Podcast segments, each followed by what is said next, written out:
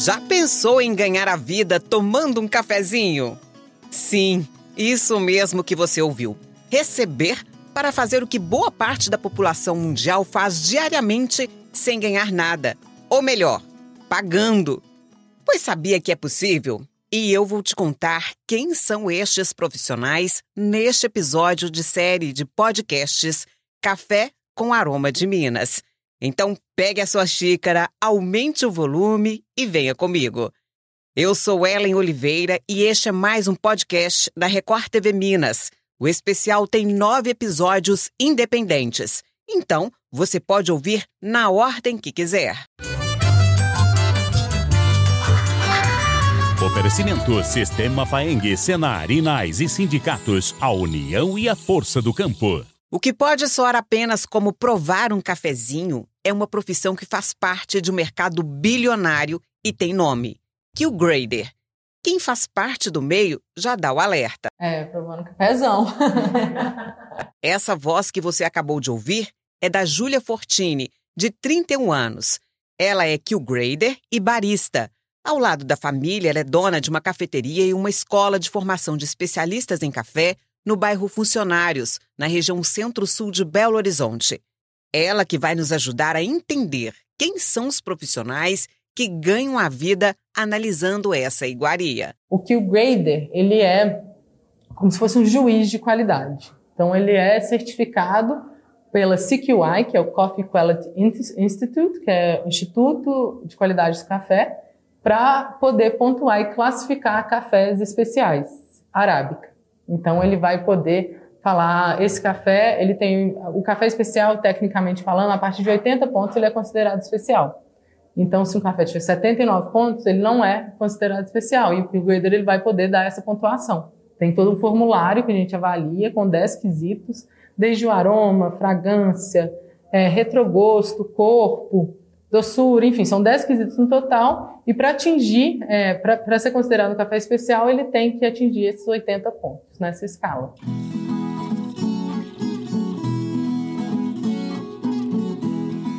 Grader ele tem que saber um pouquinho de tudo, né, desde o processo até a prova de café. Mas o trabalho do avaliador mesmo, na técnica, a gente recebe uma amostra do produtor, e aí ele vai mandar para a gente 150 gramas, 200 gramas, a gente vai provar, torrar esse café a gente mesmo torra, então a gente vai torrar de acordo com uma escala para a amostra. A gente coloca na mesa cinco xícaras do mesmo lote e a gente vai avaliar dentro dessa escala da, da, da escala, né, do, do Q-Grader, a gente vai avaliar esses 10 quesitos, desde o aroma até o balanço do café, tudo isso a gente avalia se, se todas as xícaras, se essas cinco xícaras que a gente vai provar, elas estão todas iguais. Então, se tiver uma diferente, ela já é pontuada por por menos dois pontos. Então, se tem alguma xícara suja, se tem algum defeito em uma xícara. Então, nessa amostra, nessas cinco, xícaras, o café ele tem que estar, tá, assim, sem defeito nenhum dentro dessas cinco xícaras. Não pode estar desigual. E, e aí a gente avalia esse café e é pontuado. A gente faz um laudo com toda essa pontuação desses 10 quesitos e envia para o pro produtor ou para quem pediu para a gente fazer esse laudo. Além disso, a gente também define, é, faz as notas sensoriais do café.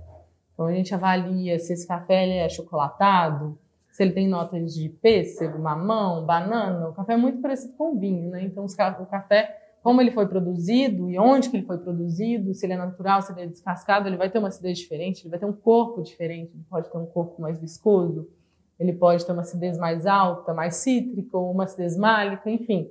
São várias coisas que a gente avalia e envia esse laudo para o produtor.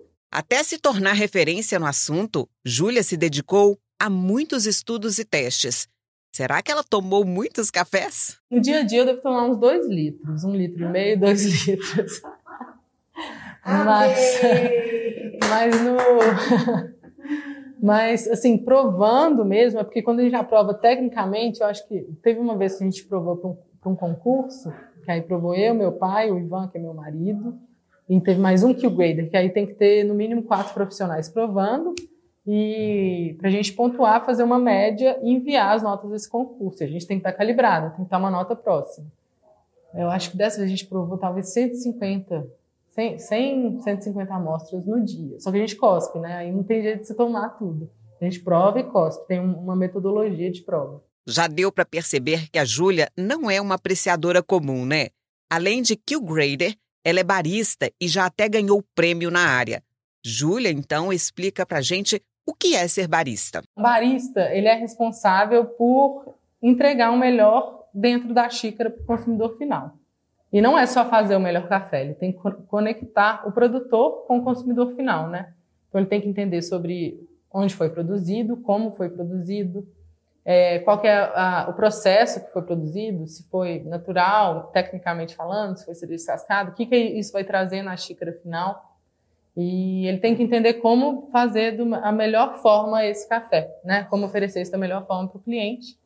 E, claro, entender cada cliente de, de uma forma geral, assim. Por exemplo, aqui, aqui a gente foca muito no, no café especial e como que a gente quer conectar conectar esse o café com, com o produtor. Mas não é todo mundo que quer escutar sobre toda a história daquele café. Tem uma pessoa que está só querendo passar aqui e tomar um expresso rapidinho. Então, além de tudo isso, saber se viu o café da melhor forma, saber a origem, saber como foi processado, entender, saber ler o consumidor final para oferecer esse café da melhor forma possível para ele.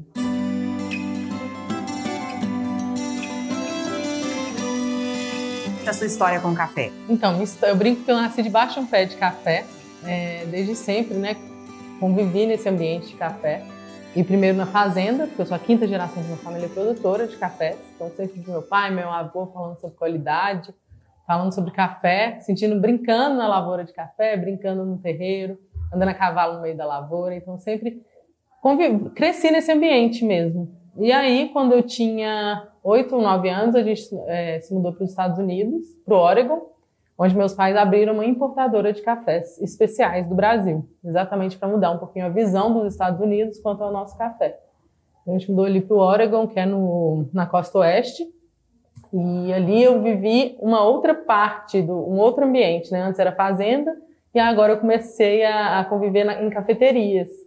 Então, todo esse cheiro, esse ambiente de cafeteria, para mim sempre foi muito familiar. Estar tá no meio de baristas, estar tá dentro de uma cafeteria, sentindo o cheiro de torra, sempre foi muito foi muito minha vida mesmo. Inclusive, seu primeiro curso foi muito precoce. Sim, com 10 anos de idade eu fiz meu primeiro curso de expresso, né? Aprender a tirar um expresso. E meu primeiro curso mesmo de barista, que eu aprendi sobre tudo que, que envolve um barista, né? Que é o barista quem faz a conexão do, do produtor com o cliente final. Então é importantíssimo que ele saiba sobre tudo que tem por trás de uma xícara de café e como servir ela da melhor forma. Então aprendi a fazer tudo, cappuccino, expresso. E para quem não cresceu no meio cafeeiro e tem interesse na área, a Júlia dá as dicas. São áreas diferentes, então aqui eu sempre. É porque é muita, são diversas áreas. Então acho que você tem que saber um pouquinho o que, que você quer é, para o meio do café e não adianta, é estudar. É, estudar muito, porque é muita coisa, muita informação, mas direcionar, né? Primeiro, por exemplo, se você quer abrir uma cafeteria, é, eu sempre recomendo começar pelo curso de barista, que aí você vai entender se você não souber nada, é importante você entender o que é um barista, como que ele faz, o que você precisa numa cafeteria, como que é a máquina, como que é um cardápio de barista. Então, o nosso barista aqui, ele é muito focado nisso, na prática, para você entender o funcionamento de uma cafeteria, ordem de pedido, é, extração de expresso, então bem focado nisso. Agora, se você quer ir pra, mais para uma área de, de prova, então, fazer uma, uma, um curso de prova, todos se conectam, né? No final, se você quer ser um, um profissional completo, eu acho importante você fazer todos, os, todos esses cursos. Mas, para não começar fazendo tudo e ficar que nem pato, né? É importante fazer, direcionar o, sua energia para o que, que você quer aprender. Se quer abrir cafeteria, estudar muito sobre cafeteria, é, se possível, fazer, pegar uma consultoria para você entender como, como montar uma cafeteria, porque é, se você só gosta de tomar café com os amigos, cafeteria não é o seu negócio, porque é muito mais, né? A gente lida com muito mais coisas do que, do que só tomar café. A gente toma muito café, mas às vezes até isso fica um, um, é, é demais, assim.